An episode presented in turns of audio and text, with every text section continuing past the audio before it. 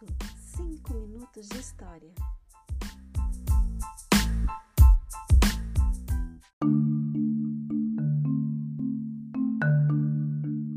O sétimo planeta, portanto, foi a Terra. A Terra não é um planeta qualquer. Ela conta com 111 reis, sem esquecer, claro, os reis negros. 7 mil geógrafos, 900 mil homens de negócios, 7 milhões e meio de beberrões, 311 milhões de vaidosos, isto é, cerca de 2 bilhões de adultos. Para lhes dar uma ideia das dimensões da Terra, digo que, antes da invenção da eletricidade, era preciso manter um verdadeiro exército de 462.511 acendedores de lampiões no conjunto dos seis continentes. Visto a certa distância, isso criava um efeito deslumbrante. Os movimentos desse exército eram regrados como os de um balé. Primeiro vinham os acendedores de lampiões da Nova Zelândia e da Austrália. Depois de acenderem seus lampiões, iam dormir. Então entravam na dança os acendedores de lampiões da China e da Sibéria. Depois eles também desapareciam nos bastidores. Então vinha a vez dos acendedores de lampiões da Rússia e das Índias.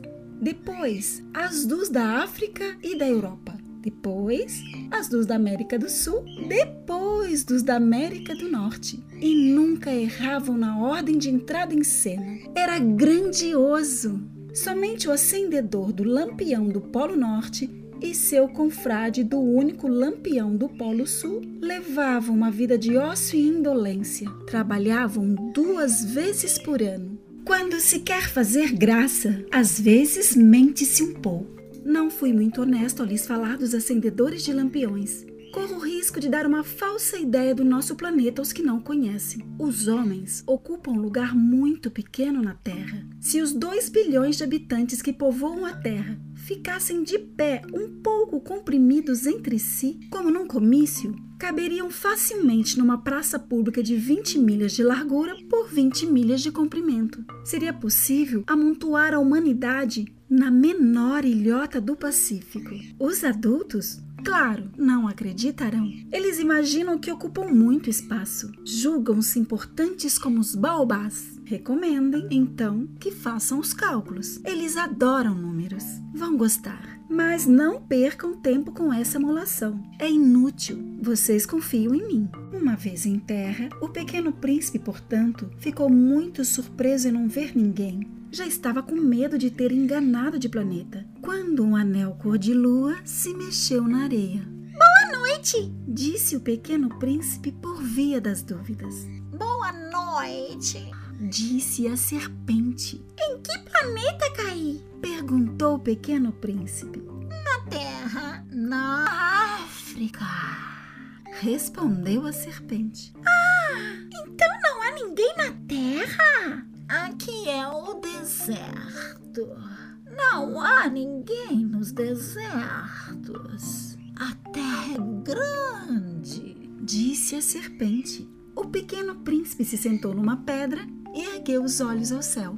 Eu me pergunto, disse ele, se as estrelas são iluminadas para cada um de nós, possa algum dia encontrar a sua. Olhe meu planeta, está logo acima de nós, mas como fica longe? Ele é bonito, disse a serpente. O que você veio fazer aqui? Estou com problemas com uma flor, respondeu o pequeno príncipe. Ah, disse a serpente. E se calaram. Onde estão os homens? Por fim, retomou o pequeno príncipe. É um pouco solitário no deserto. É solitário também entre os homens, disse a serpente. O pequeno príncipe a fitou longamente. Você é um bicho engraçado, disse-lhe.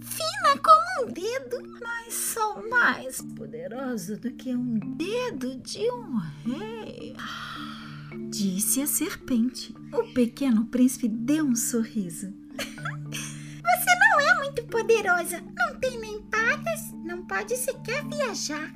Posso levá-lo mais longe do que um navio, disse a serpente. Enrolou-se no tornozelo do pequeno príncipe como um bracelete de ouro. Aquele que eu toco, o devolvo à terra de onde saiu. Continuou ela. Mas você é puro e vem de uma estrela. O pequeno príncipe não respondeu nada. Você me causa pena. Tão frágil nesta terra de granito. Posso ajudá-lo algum dia se sentir falta demais de seu planeta. Posso. Ah, entendi muito bem, disse o pequeno príncipe. Mas por que você fala sempre por enigmas? Resolvo-os todos, disse a serpente, e se calaram.